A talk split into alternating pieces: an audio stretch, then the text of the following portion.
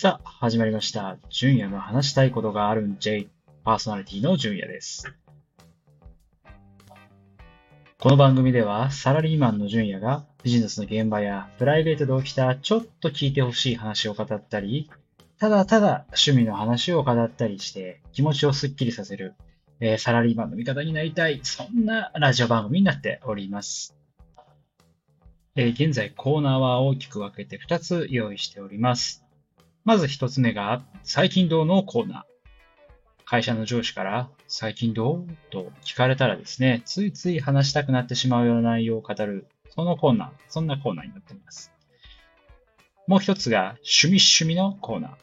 自分の生活を支えている、いや、もう体に染み込んでいる趣味趣味の話を語っていただこうかなというふうに思っています。では、早速、本日のコーナーに参りましょう。趣味趣味のコーナー。本日のテーマはこちら。アニメ皆さんアニメは見ますでしょうか？私はすごく好きででして、まあ、そんなにあの、すごいめちゃめちゃたくさん見てるかというと、そうではないんですけども、基本的に番組のクール、えーワンクールごとに1から2作品ぐらいですね、あの、見ていますと。なので、クールが変わるたんびにですね、今期は何見ようかななんて、まあ、すごくこういろいろ探していくのはめちゃめちゃ好きなんですね。ちなみに今期、まあ、ちょっと少し前にはなりますが、見ていたのは、ブリーチと呪術廻戦を見ていまして、まあ、今回お話したいのは、その、呪術廻戦に関してでございます。もうあの、渋谷事変編が始まっているんですけども、今回実際お話したいのは、海玉玉雪園の方なんですね。はい、あの、多少のネタバレも含みますので、もし気にされている方いらっしゃいましたらご注意ください。ということで、いやー、私はね、あの、物語の内容もすごい好きなんですけども、アニメの何が好きかって言われると、オープニングなんですよね。それがいいですよね。テンション上がるし、ついつい口ずさんじゃうんですよ。もう、あ、アニメ始まったーっていう感じがすっごい、あの、イントロからして、もそれが大好きなんですよね。その上で、歌もですね、どこまでも続くような青の季節は、今でも青が澄んでいる。今でも青は澄んでいる。ってね、家の中でも歌っちゃうんですよね。いや、あの、下手くそなのは分かってますよ。すごい下手くそなのは重々分かってるんですけども、ついつい口ずさんでしまうっていうテンションが上がるんで、下手くそでもやりたいっていう感じなんですよ。北に達也さんの青の住みか。本当に五条と下等の関係が滲み出ていって、なんともエモくて、いやー、とても素敵な歌なんですよ。特にまたね、好きなところがちょっとまた歌っちゃうんですけどもね。いいですか？君を呪う言葉がずっと喉の奥に使えてる。また会えるよねって。声にならない声。泣いちゃいますよね。本当に。もう歌詞も最高で。ああ、ゲット行かないで、そっちじゃない。っていう、そんな工場の気持ちがもう歌詞にこう乗っているというか、もうその思いがもうなんだかよくていいですよね。いや、またね、あのアニメでゲトが言っていたセリフですけども、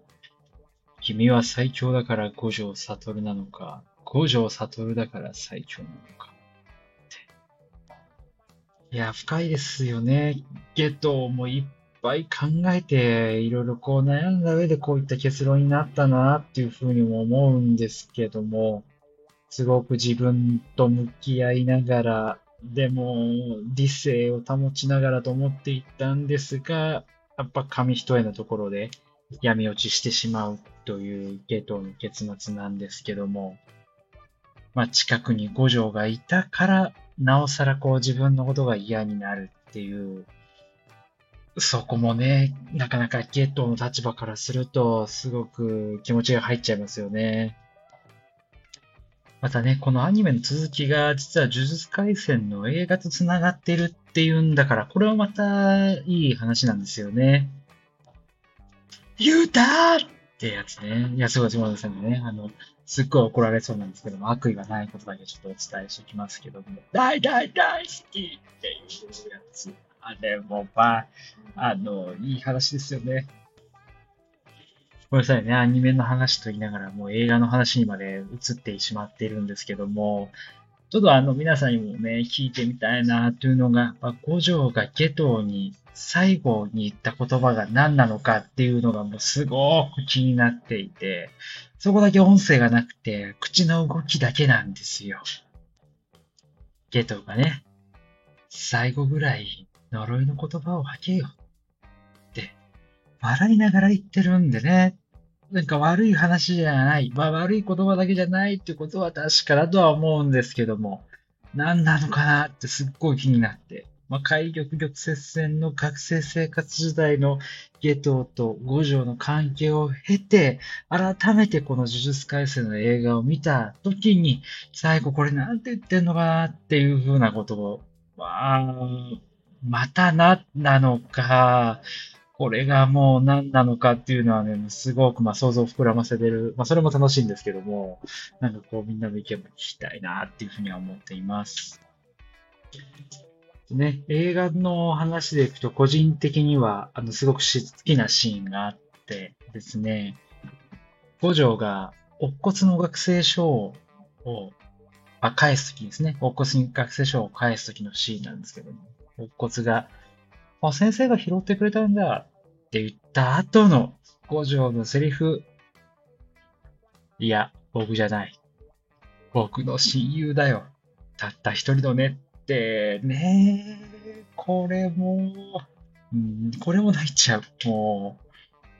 う、もうやっぱ五条はゲトのことずっと親友と思っている。で、それは昔の学生時代もそうだし、今もそうなんだよ。で、やっぱ五条にとっても、たった一人しかいないっていうところも、やっぱ親友と呼べる人はたった一人しかいなくて、つまり、ゲトがね、あの、君は五条悟だから最強なのか、最強だから五条悟なのかっていう風に言いましたが、実は五条も一人ぼっちだった。やっぱ一人しかいない。親友と呼べる人は本当に一人しかいない。やっぱ五条も一人ぼっちで最強は最強っていうところの悩みもあるんじゃないか。でも、ゲトのことはすごく親友として、まあ、すごい信頼していていい仲間だったなそういったゲトがいなくなってしまう。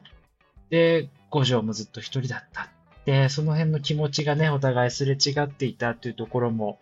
あの、最後にこう映画を改めて見ると、なんかいろいろ分かったりして、いやー、これまたいい話ですよね。っていう、えー、アニメの話のつもりだったんですけども、もうその延長で映画の話まで組み込んでしまったという形なんですが、あの、どちらも私は、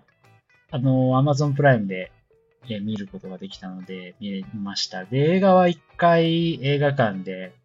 前に見て、で、今回のアニメ、海洋玉折戦を通にアニメで見て、その後もう一回ですね、映画を Amazon プライムで見てっていう感じで、なので、もし、あのー、アニメを見た後、まだ映画を見てないっていう方がいらっしゃったら、Amazon プライムなんかでもまだ見れますので、ぜひあの視聴いただいて、このアニメ編からの映画を見るというところ、そこのなんかこう深い気持ちの関係とか、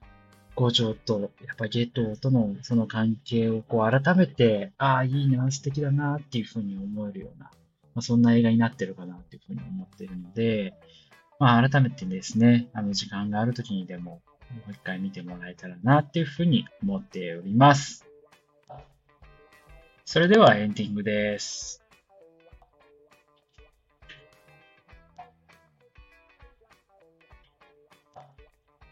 今回はどうだったでしょうか？今回アニメというタイトルで、また呪術廻戦というもうファンがたくさんいそうなタイトルなんですけども、あの途中歌を歌ったりですね、あのセリフを真似したりしたのは、もうどれ悪意はないので、そこだけはあの言いたいなと思いますが、もう本当私も大好きなアニメの一個で、今ちょうど渋谷事変も始まっていて、これもまたいつかお話ししたいなっていうふうに思っています。本当に私の、えー、大好きなななみさんが